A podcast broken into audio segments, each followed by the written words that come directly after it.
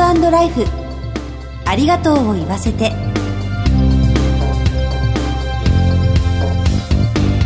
こんにちは。番組パーソナリティの久保井あさみです。この番組では知っておきたいお葬式を中心とした就活に関わる情報をお届けしています。様々な分野で活躍するゲストのお話を伺いながら人との絆や命の大切さを考えてまいります。今回は2月11日に亡くなられた野球評論家野村克也さんの追悼特集として去年6月ゲストとして2回にわたりご出演いただいた時の総集編をお送りいたします。スタジオには全日本総裁業協同組合連合会専務理事の松本裕樹さんにお越しいただいています。よろしくお願いいたします。よろしくお願いいたします。野村さんをお迎えした収録の時には松本さんも立ち会われていましたよね。そうですね。すごく周りの方にも気遣いをされる、うん、まあお仕事にもすごく熱心な方でしたね、はい、この後お知らせを挟んでその時の模様を皆さんにお聞きいただきます。ハートライフありがとうを言わせてこの番組は安心と信頼のお葬式全総連全日本総裁業協同組合連合会の提供でお送りします全日本総裁業協同組合連合会全総連は命の尊厳ご遺族の悲しみ一人一人に寄り添ったサービスを何よりも大切に考えご遺族の心を形にする地域密着の葬儀者が集まる全国ネットワークです。全総連加盟店ではお葬式の専門家である葬儀事前相談員総裁ディレクターが皆様からのご相談をお受けしております。お葬式のご依頼は安心と信頼の全総連加盟店まで。詳しくは全総連ホームページをご覧ください。すべては個人ご遺族のために。全総連。全総連。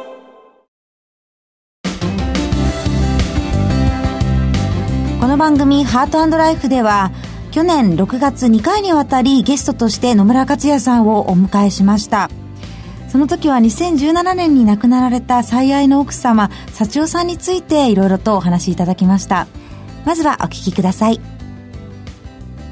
あの、ノムさんといえば ID 野球、ぼやきのノムさんとしておなじみですよね。改めてご略歴を紹介させていただきます。野村克也さんは1935年生まれ、京都府のご出身です。高校をご卒業後、テスト生として南海ホークスに入団されました。現役27年間にわたりキャッチャーとしてご活躍され、歴代2位の通算657本塁打や戦後初の三冠王など輝かしい数々の記録をお持ちです。南海ホークスでは選手兼監督を務められ、その後、ヤクルト、阪神、楽天の監督を歴任されました。ヤクルトでは3度の日本一へ導いていらっしゃいます。またプライベートでは50年近く連れ添った奥様幸代さんを2017年12月に亡くされました。誰もが知るお一人夫婦だった野村さんご夫妻ですけれども。まあ今はもう男の弱さを痛感してます。はあ、男って弱いですね。僕はぼやきのノムさんで有名なんだけど、はい、ぼやきを聞いてくれる人がいないんですよね。物事ははっきり言う人ですから、はい、もう野球は最初は知らなかったんですけど、うん、だんだん野球を覚えてね、でも負けるとボロカスに言うんですよね。何やってんだよっていう。そういった話を社長さんとするのが野村さんにとっては元気の秘訣になっていたのかもしれないですね。それはありますね。うん、えー、まあ、リードしてくれる女房がいると助かりましたね。そうだったんですね。えー、そんな社長さんなんですけれども、前触れなく突然亡くなられたということで、虚血性心不全で85歳の時に亡くなられたんですよね。えーまあ、5分間の出来事でしたね。5分間ですか。ええー、で、お手伝いさんが私隣の部屋にいたんですけど、はい。部屋来て呼びに来て、はい、ちょっと奥さんの様子がおかしいって言うんで、で、急いで行って、はい、そしたらもう食堂のテーブルに頭をつけて、はい、じーっとかがんでるから背中させて、どうしたら大丈夫かって、大丈夫よって言ったのが最後です。大丈夫じゃなかったの。最後に交わされたお言葉は大丈夫よ。それが最後でしたね。野村さんは野球選手、そして監督として負けられない立場にいたので、奥様に勝ち気でいてもらえると心強いですね。でも腹も立つ時ありますけどね。もう負けて帰ってきても平気で、はい、僕に対して言いますから、何が今日の試合はとかね、慰めなんて言ってもらったことない。勝って帰ると黙ってるんですよ。負けるって帰るとうるさい。ショック受けて帰ってんのに、追い打ちをかけるんで、相当忍耐我慢が必要でしたね。だから人に夫婦とはって聞かれると、はい、夫婦とは我慢、忍耐って言って答えてるんですけど。ま、我慢、忍耐の中に愛があるっていうことですか？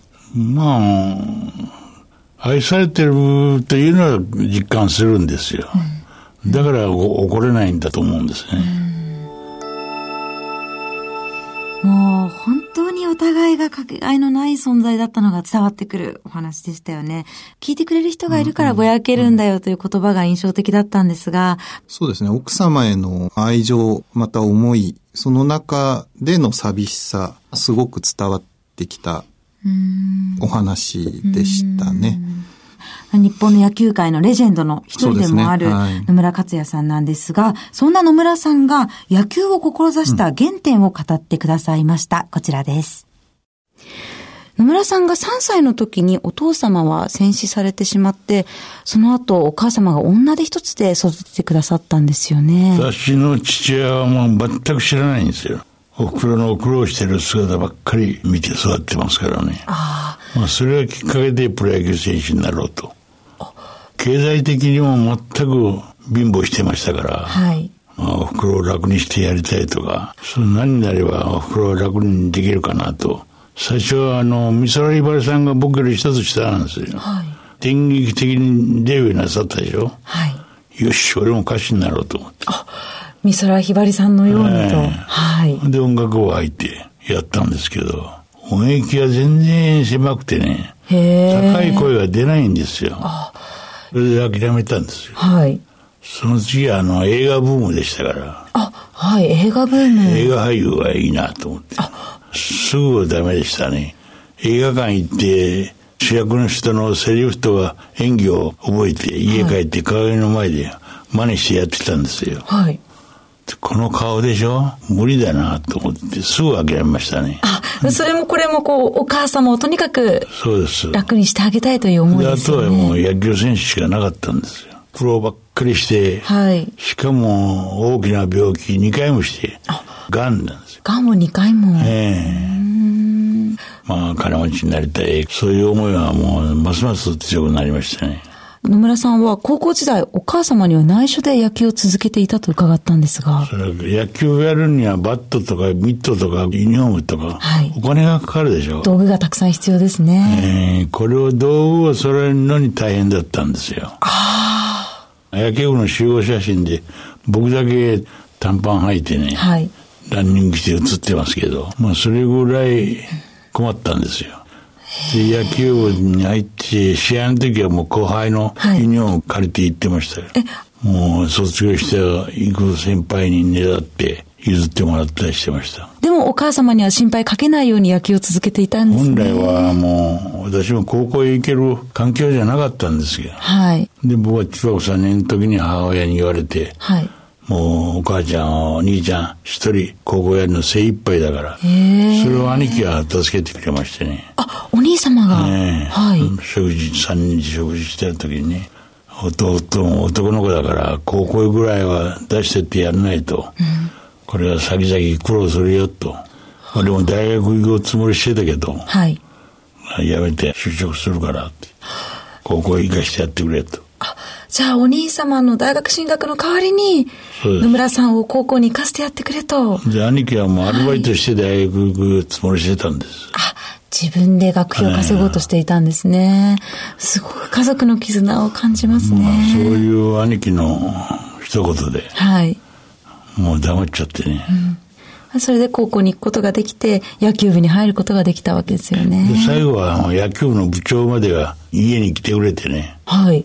お母さん、恥ずかましい話ですけど、私に父親代わりをさせてくれませんかって。私に全部任せてくださいって。プロ野球のテストを受けに行くのもね、はい、当然反対ですから、母親としては。はい。行かしましょうよと。責任持ちますと。じゃあ、あの、そういったいろんな方の支えがあって、見事プロ野球選手になることができたんですね。64歳で母親は他界しましたけど、はい。一言だけ幸せだったかって本音を聞きたかったんですけど聞かずに終わっちゃいましたね。はあ、お母様幸せだったのか。うん。まあ僕プロ入って、母親の生活も面倒見れるようになりましたから。はい。野村さんの中で一番の親孝行は何でしたか？家買ってやったことが。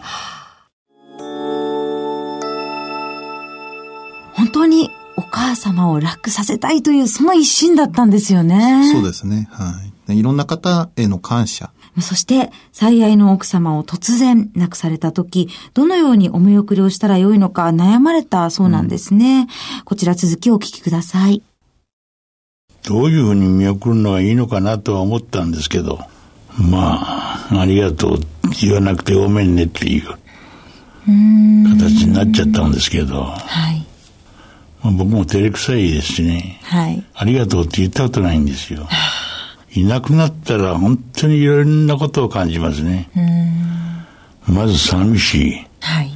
で、昼間仕事でいろいろあったことが話しても聞いてくれる人がいない。話し相手が。ええー、はい、まあこれ一番辛いですね。幸代さんにはありがとうなかなか言えなかったというお話があったんですが、うん、勝則さんの奥様にはありがとうは伝えてらっしゃいますか？まだ言ってないですね。まあ言わなきゃいけないと思うんだけど、もう本当によくやってくれますよ。もう本当に感謝してらっしゃるんですね。えー野村さんが自分らしい人生を送るために、就活として何か取り組まれていることってありますか？やっぱり人間一生、一回しか生きられないんだから、自分のやりたいことを好きなことをやるのが一番いいんじゃないですか。まあ、そういう意味で僕は好きなことを野村引く野球イコールはゼロだと思ってますから、野球に関わってる仕事をずっとやってますから、はい、最高に幸せですね。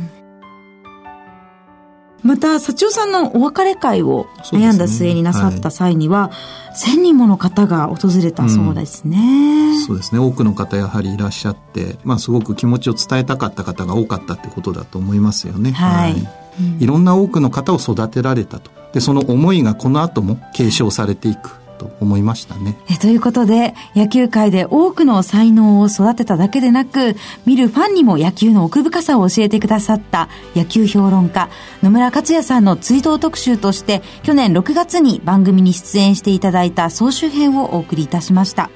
野村克也さん、本当にありがとうございました。心よりご冥福をお祈りいたします。今日は全総連専務理事の松本祐樹さんとお送りいたしました。松本さんどうもありがとうございました。ありがとうございました。進行は番組パーソナリティの久保やさみでした。ハートライフありがとうを言わせて。